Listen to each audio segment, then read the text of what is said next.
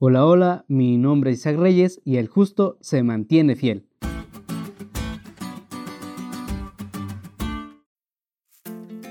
A Habacuc se le había enseñado que aquellos que obedecen la ley son bendecidos y prosperados por el Señor. Pero la realidad que vivía parecía enseñarle lo contrario. Sí, Habacuc veía que los justos eran oprimidos, mientras que los impíos prosperaban. Por ello, clamó a Dios en busca de respuestas, diciendo, ¿Hasta cuándo guardarás silencio como si no escucharas mi clamor? ¿Por qué no defiendes al justo cuando es oprimido por el impío? Ante sus preguntas, Dios le dijo, vendrán cosas peores, pero el justo se mantiene fiel.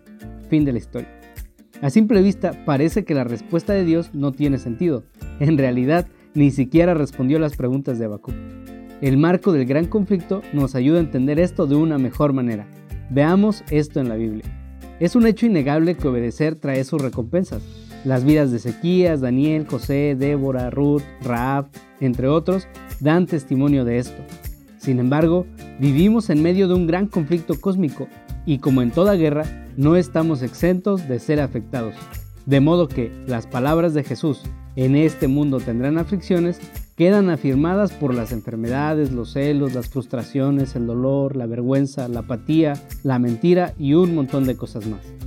A veces cosechamos el fruto del pecado que hay en el mundo y otras veces el fruto del pecado que hay en nuestros corazones. Pero Jesús nos invita a confiar en Él porque Él ya venció al mundo. Por eso, al responder a Habacuc, Dios le dijo que el justo vive por fe y tener fe significa permanecer fiel aún ante las situaciones más adversas. Las vidas de Ananías, Misael, Azarías, Juan el Bautista, Pablo e incluso Jesús mismo dan testimonio de esto. Esta es la razón por la que todo educador debe enseñar que ser fieles aún ante la muerte nos llevará a obtener una corona de victoria. Apocalipsis capítulo 2, versículo 10. Este día mi deseo de oración por ti es que permanezcas fiel porque mejor es un día en los atrios del Señor que mil fuera de ellos.